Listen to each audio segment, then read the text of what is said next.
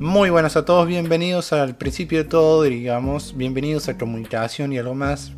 En este caso, un introductorio a lo que va a ser el podcast. Esta temática va a ser en dos caras. Primero, a través de una película, contarte qué es lo social o qué es lo que converge dentro de lo social o la comunicación. Y en mi caso, en definir nuestro objeto de estudio. Sin más, los dejo con el podcast. Una de las caras eh, está trabajando conmigo a la distancia y la otra, bueno, acá la ven, esta facha, esta facha así, dentro de este búnker, dentro de este espacio, te invitamos a participar, dale like, comenta, dejo mi Instagram y mi Twitter, donde también la idea es que comentes qué comunicador, qué periodista o temas de la comunicación te gustaría que tratemos, eso por un lado, y eh, suscríbete al canal. No me queda otro para decir. Eh, no me vayas a poner temas de turismo porque no sabemos de turismo. Entonces, poneme temas de la comunicación o de periodismo. Los dejo con el podcast. Mi nombre es Julián, pueden decirme J. Mirá, se me olvida el nombre. Los dejo, los dejo. Así que, bye bye.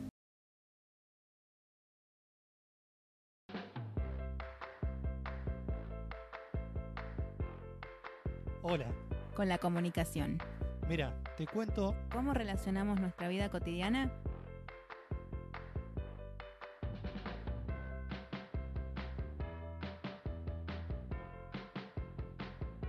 Hola, soy Chispa y en este podcast, podcast en donde repensamos la comunicación.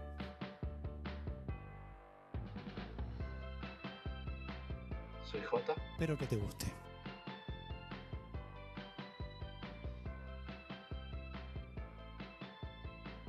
Hola.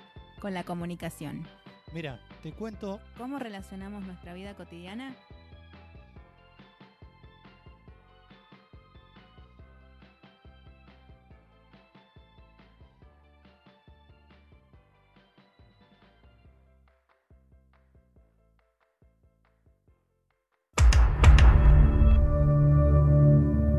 Ya no estoy aquí.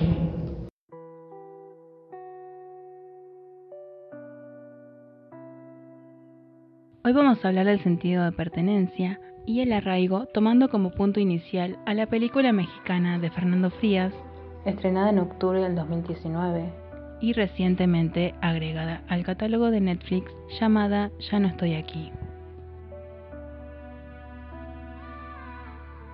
Se trata de un grupo de jóvenes que pertenecen a un grupo llamado Tercos, en el cual comparten el gusto por la cumbia rebajada, que es la unión entre la cumbia colombiana y la cumbia mexicana. Nacida a partir de la inmigración de colombianos al norte de México, se plantea la juxtaposición entre la cultura musical, que ellos definen como Colombia, con la música norteña que se escucha en esas zonas. Hasta en parte de los diálogos de la película surge la pregunta, ¿sos Colombia o no? Refiriéndose a la pertenencia para con los grupos y en los barrios de Monterrey, una especie de, de movimiento en el que se pertenece o no se es. Ulises, el protagonista, es un joven de 17 años que es obligado a irse de su barrio junto a su familia debido a que lo relacionan con el asesinato de personas pertenecientes a un grupo narco, por lo cual emigra a Estados Unidos, donde tiene que irse solo, sin siquiera hablar algo de inglés, donde todo es diferente. En el transcurso de la película, este intenta hacer escuchar su música sin recibir buenas devoluciones. Su amor por bailar cumbia es interferido en demasiadas ocasiones. Se siente incomprendido, un extraño en un lugar donde conviven diferentes culturas, pero su cultura no se tiene en cuenta. Ya no estoy aquí.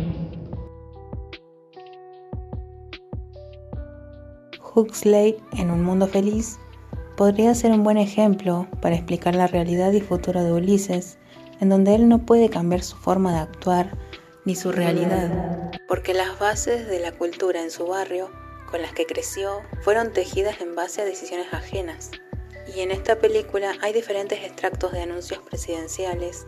Al momento histórico más violento en el que México fue tomado por diferentes grupos narcos y a pesar de los inconvenientes de, ese mundo feliz, el protagonista decide volver a su barrio, porque es donde pertenece, donde puede bailar, disfrutar de la radio del vallenato, de sus amigos, de toda la infancia, de toda su vida, donde no puede hacer nada para cambiar las cosas, pero que igual lo disfruta. La conducta propia, la discriminación, la soledad y el pertenecer se hacen presentes en esta película, donde no se hace una denuncia en sí, sino que se retrata la experiencia de Ulises en ese entorno, prevaleciendo la conexión del espectador mediante los sentimientos que el protagonista transita.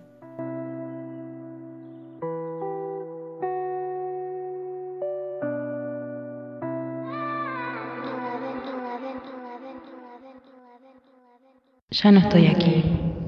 En lo personal puedo decir que la película es disfrutable. En ocasiones me hacía preguntar por los gustos musicales que muchas veces son cuestionados, olvidando que por algo nos gusta y que a fin de cuentas es música y todos tenemos gusto por diferentes melodías. Me agradó mucho ver cómo logran reflejar que la música y el baile nos, nos hace pertenecer y fundar la identidad de cada uno y en grupo. Para terminar con este leve spoiler, también nos encontramos con la otra cara de la historia, en donde el entorno de Ulises llenos de episodios de desidia, violencia e injusticias, no hace más que profundizar ese sentimiento de minusvalía al que estamos acostumbrados, de los que conocemos, pero que pocas veces son abordados, haciendo que se repitan los ciclos de violencia.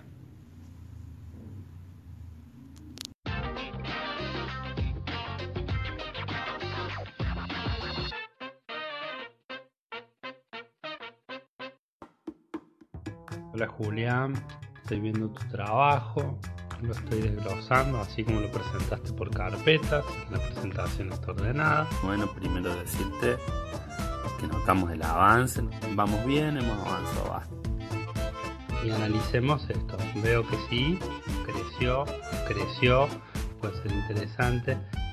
Parece que por ahí habría que eh, simplificar puede pasar o por algunos textos diferentes, eh, articular de, de- en otra parte. La última observación, va a ser un poco largo el video. Analicemos En esta propuesta multiplataforma hay que, hay que achicar, simplificar para lograr una identidad, si no hay mucho caos. Bueno, todo eso dejo para observar. Insisto, me parece que estás muy preocupado por el formato. Con esto no, no corre riesgo, el formato es muy relativo hoy. Estimado Julián, bueno, ha tardado esta respuesta en llegar. Vamos bien, hemos avanzado bastante, Julián.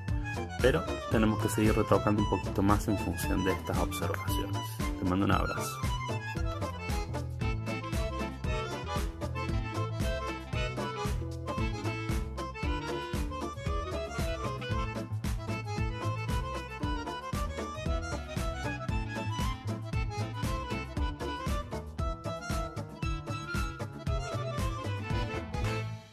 Hay que achicar, simplificar para lograr una identidad, si no hay mucho caos. Estamos en la segunda cara, estamos en la segunda parte del proyecto. En la primera cara hemos visto que hay muchas cosas que están dentro de lo social o que convergen en la comunicación. En este caso vamos a definir qué es lo social, por lo menos para mi juicio. Hay un anclaje que tiene que ver con el periodismo, que va a ser para más adelante. Lo importante acá es eh, dos términos que quiero agregar. Uno es la percepción y el otro es el lugar en que estamos, la demografía del lugar. Y entender lo social implica esos dos términos, en el sentido de que nuestra percepción, en principio, está condicionada por lo que conocemos. Lo que no conocemos no forma parte de nuestra percepción empieza a ser más complejo una vez que entra nuestro entorno de la realidad. Y la demografía por ahí también puede estar condicionada por su, lo que es en donde se encuentra. No es lo mismo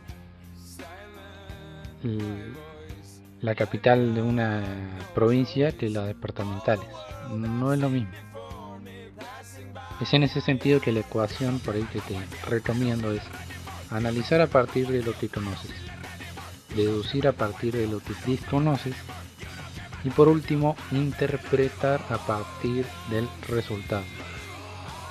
Ahora, lo que tiene que ver con el periodismo y un poco es la definición, que no es que haya un abismo con, el periodismo, sino que hay alguna diferencia.